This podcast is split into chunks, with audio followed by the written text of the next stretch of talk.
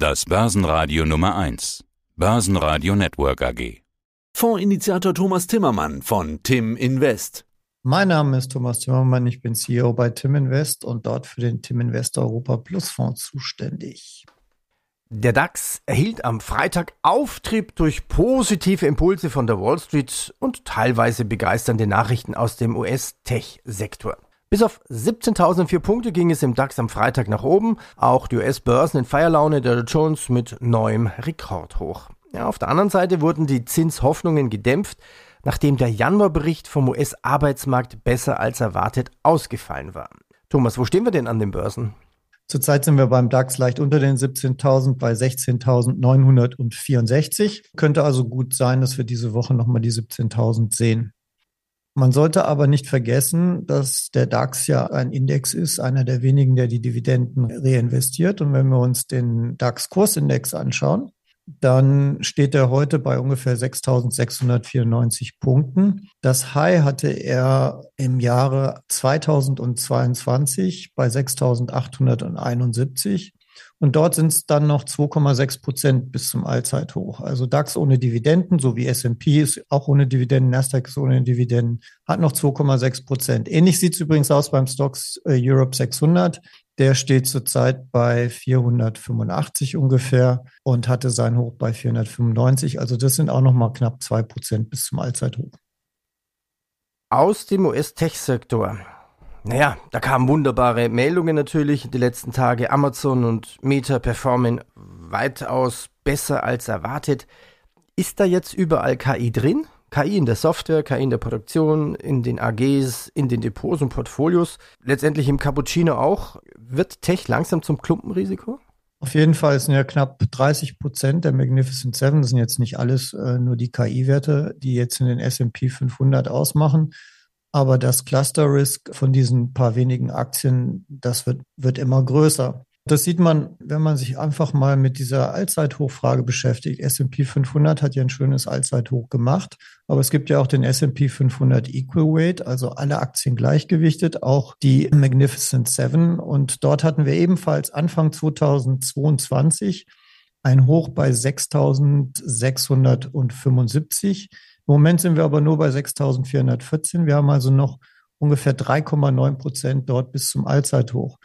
Diese Zahlen zeigen einfach, dass es ganz wenige Aktien sind, die die Performance des S&P 500, des Dow Jones, des amerikanischen Aktienmarkts zurzeit ausmachen.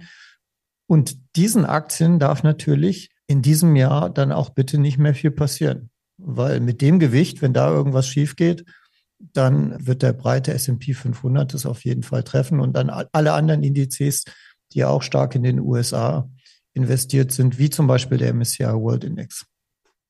Ja gut, was sollte man tun? Sicherungen einbauen oder zumindest in dieser Form mal Gewinne mitnehmen, wer da schön mitschwimmen durfte oder mitsegeln konnte und einen Teil auf konservative Werte setzen? Auf jeden Fall kann man umschichten. Man kann auch zum Teil noch in den Zinsmarkt im Moment ausweichen. Man sollte einfach einen Plan B haben. Man kann Optionen kaufen, die sind zurzeit günstig. Das machen wir in Tim Invest Europa Plus ja. Wir haben ja eine aktive Absicherungsstrategie. Dort kaufen wir gerade die Begrenzung nach unten zurück. Also einfach sich damit beschäftigen, was würde denn eigentlich passieren, wenn in meinem Portfolio jetzt was Negatives passiert und wie würde ich darauf reagieren und wie kann ich mich davor schützen. Das heißt nicht, dass man jetzt alle Tech-Werte verkaufen sollte, um Gottes Willen, das sind ja die wenigen Dinge, die zurzeit laufen, aber man sollte einfach einen Plan B haben. Man sollte seine Szenarien durchgehen. Was ist wenn? Und was ist wenn, kann man sich ja sehr gut zurzeit angucken in China. Ja, ein schönes, schönes Thema. Wir hatten uns ja auf dem Börsentag in Dresden getroffen und dort hattest du uns ja aufgeklärt, auch mit dem Jahr des Drachens in China und der Drachen, der ist mächtig und mutig. Da kommt noch der Drache, der muss jetzt auch langsam mal kommen. Ja, ja, aber jetzt, jetzt wird ja Evergrande abgewickelt. Äh, also, wie sehr wird das denn China belasten? Leider sehr und leider ist China wirklich in einem ganz schlimmen Bärmarkt drin. Und ähm, wenn man sich den Chart anschaut, sieht, sieht wirklich sehr, sehr schlimm aus. Also der Shanghai Shenzhen Index CSI 300, der steht zurzeit so bei 3200 Indexpunkten. Und das Hoch dort in diesem Index war 5780 Punkte. Das ist also 44 Prozent im Prinzip unter dem High, was wir in 2021 gesehen haben. Wenn wir das nur mal eine Sekunde übertragen würden auf den jetzigen DAX-Stand, dann würde der DAX bei 9400 Indexpunkten stehen. Also würden wir jetzt einen Podcast machen, warum steht eigentlich der DAX bei 9400 Indexpunkten, nachdem er vorher bei fast 17.000 Indexpunkten gestanden ist. Und das muss man sich mal vergegenwärtigen, was das für die chinesischen Anleger bedeutet. Und dann müssen wir uns ja auch erinnern, der DAX und auch die europäischen Indizes haben ja durchaus eine Abhängigkeit auch zu China. Es ist ja nicht so, dass die Welt jetzt vollkommen dekorreliert ist. Und wenn man sich die Indizes, die großen Indizes mal längerfristig anschaut, was die so an Rendite gebracht hat, inklusive Dividenden und aus Sicht eines Euro-Investors, ist es total interessant. Also trotz dieses äh, Crashs in China hat der CSI 300 noch zwei Prozent gebracht in fünf Jahren und 6,7 Prozent in zehn Jahren. Der DAX hat in fünf Jahren 8,6 Prozent pro Jahr gebracht, in zehn Jahren aber auch nicht mehr als 6,1 Prozent. Das heißt, im Zehnjahresvergleich ist sogar der chinesische Index immer noch besser. Stocks Europe ist in beiden Fällen besser als der DAX, fünf Jahre 9,7 Prozent Rendite pro Jahr und zehn Jahre 7,8. Und jetzt kommt das Interessante, weil jetzt kommt der Link zu den Techs. S&P zurzeit fünf Jahresrendite 15,5 Prozent und zehn Jahresrendite jedes Jahr 15,1 Prozent. Und das ist allein die Auswirkung der Tech-Hosse im Prinzip der letzten Monate. Und ich kann mich erinnern, wir haben ja immer wieder diese Vergleiche gemacht. In der Regel die zehn Jahresvergleiche, da sind die Weltaktienmärkte eigentlich nah beieinander. Und wenn wir gute Jahre haben, dann sind die immer so zwischen sieben und zehn Prozent gewesen. Aber im Moment haben wir im Prinzip drei Regionen, also zwei Regionen, Europa und, und China, wo wir um die sieben Prozent im Zehnjahresvergleich sind. Aber USA fast doppelt so hoch, 15,1 Prozent. Und da sieht man einfach, was da sich für ein Cluster Risk aufbaut. Das sieht man übrigens auch in den Bewertungen. KGV im Moment vom S&P 500, Nähe von 24, Stocks Europe 600 bei 14. Also diese Tech-Werte, die machen richtig was aus. Okay. Jetzt ist ja so, wenn man sich die G20-Liste anschaut, boomt sie eigentlich überall in der Welt, außer in Deutschland. Also könnte man sagen, gut, China kann es natürlich auch nicht im Jahr des Drachens total rumreißen und sagen, ja, wir befehlen jetzt einfach mal noch mehr Wachstum. Aber sie haben wahrscheinlich mehr Möglichkeiten als der Beeinflussung der Wirtschaft, der Beeinflussung Stimuli der Wirtschaft als USA und Europa. Ja, sie machen ja auch schon viel. Vor allen Dingen versuchen sie ja auch direkt in den Börsenbetrieb einzugreifen. Also sie verbieten Short-Selling. Sie sagen Staatsfonds, sie sollen Aktien kaufen etc. Und zurzeit, jetzt gerade wartet der Markt ja darauf, was die nächsten Regelungen sind, um den Aktienmarkt zu stimulieren. Und ja, es ist eigentlich davon auszugehen, dass die Chinesen irgendwas tun werden, noch zusätzlich tun werden. Äh, sie sind auch jetzt im Vergleich nicht so stark verschuldet wie zum Beispiel die Vereinigten Staaten oder selbst Europa. Aber läuft es wirklich so gut in der Welt? Ich weiß es nicht. Also wir haben ja OECD-Wachstumsprognose von um die 2,9 Prozent für 2024 und 3 Prozent für 2025. Das ist jetzt auch nicht gerade der Kracher. Wir haben im Moment in Europa zum Glück Einkaufsmanager-Indizes, die leicht hochkommen. Aber die Eurozone ist immer noch unter 50. Italien und Spanien kommt jetzt ganz langsam über 50. Wir haben eine Zinspolitik, wo eigentlich jeder erwartet, dass die Zinsen gesenkt werden. Ja, Herr Paul hat es jetzt noch mal um drei Monate im Prinzip rhetorisch nach hinten geschoben.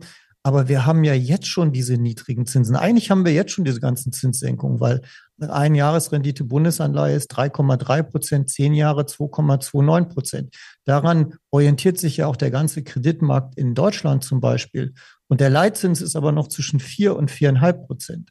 Das heißt, in der ganzen Zinsstrukturkurve, übrigens auch in den USA, sind diese ganzen Leitzinssenkungen schon drin. Die sind jetzt schon verfügbar. Die befeuern jetzt schon die Wirtschaft. Und damit kommen wir auch so langsam zu den Risiken. Was ist denn, wenn die Zinssenkungen gar nicht so kommen und die Renditekurve sich nach oben bewegt? Also die Zinsen quasi bei der Kreditvergabe etc.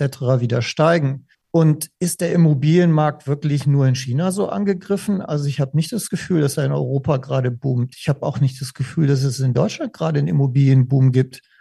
Und ich glaube auch nicht, dass bei den Gewerbeimmobilien in den USA schon alles durch ist. Also da sind durchaus ähm, Risiken. Wir leben im Moment in einem Szenario, wo eigentlich alles vorweggenommen ist. Eigentlich ist schon vorweggenommen, die Aktienmärkte, denen kann nichts passieren, die können nicht crashen, die gehen hoch. Ja, das, was in China passiert, das hat leider keiner gesehen. Kleiner Unfall, aber wird schon irgendwie gehen. Ja, das Drachen, Regierung wird schon helfen. Zinsen werden runterkommen und dann werden die Aktien schon steigen. Ja, und was, wenn nicht? Was ist, wenn die Zinsen nicht wie geplant runterkommen und eher wieder hochgehen? Und was ist vor allen Dingen, in China haben wir ja Deflation, da haben wir ja fast gar keine Zinsen. Warum läuft da eigentlich die Wirtschaft nicht? Warum ist es eigentlich klar, wenn bei uns die Zinsen runtergehen, dass dann die Wirtschaft boomt? Wer in London U-Bahn fährt, der kennt ja den Spruch, meint The Gap. Ja, und wenn man ins Loch fällt, kann es Schmerzen bedeuten. Genau, mind the gap. Das ist da, ich glaube, das ist so das Credo für den Anleger im Moment ich will nicht, ich will jetzt auch nicht den Crash-Propheten machen, um Gottes Willen. Ich sage nur, wir haben Bewertungsdifferenzen, die sehr groß sind durch ein paar Werte, die wir in den USA haben, die zum Glück boomen. Das ist eine positive, tolle Story und kann auch im Endeffekt zu sehr viel mehr Wirtschaftswachstum auch in der Welt führen, weil es wird sich ja dann auf alles, KI wird sich auf alles übertragen, tut's ja jetzt schon. Aber was die Börse angeht. Ich glaube, die technische Analyse ist jetzt eigentlich ein ganz gutes Mittel. Solange wir irgendwie fünf bis zehn Prozent über den 100 und 200 Tage Linien sind, die Trends noch intakt sind und steigen, ist alles gut. In der Sekunde, wo das nicht mehr der Fall ist, sollte man angesichts der, der, der Risiken, die wir haben, also denjenigen, die ich schon angesprochen habe, auch den geopolitischen Risiken etc., einfach einen Plan B haben und dann auch möglichst schnell reagieren. Denn wir haben auch schon Börsenphasen gehabt in den letzten Jahrzehnten, wo es ein Jahrzehnt gedauert hat, bis die Kurse wieder da waren, wo sie mal waren, als man eingestiegen ist. Und es ist gar nicht so lange her. Wir dürfen nicht denken, nur der Ukraine-Konflikt jetzt eigentlich kein Thema war für die Börse und alles sich wiederholt hat und die Pandemie eigentlich auch nicht, dass wir nicht auch mal wieder in den Bärmarkt reingehen können, so wie China es zurzeit ist, seit zwei Jahren und dass das dann auch mal zwei Jahre wehtun kann. Und das sollte man einfach angesichts der, der Differenzen, die sich zurzeit, dem Gap, was sich zurzeit bildet an den Weltmärkten, sollte man es einfach ein bisschen mehr im Blick haben. Nicht mehr und nicht weniger. Thomas, ich danke dir. Dann, dann fasse ich zusammen und da passt ja die Überschrift von dem Blog perfekt dazu. In der Summe, the trend is your friend, but mind the gap. Genau so ist es, Peter. Vielen Dank. Das war der Podcast von Tim Invest mit Thomas Timmermann. Börsenradio Network AG. Die Expertenmeinung.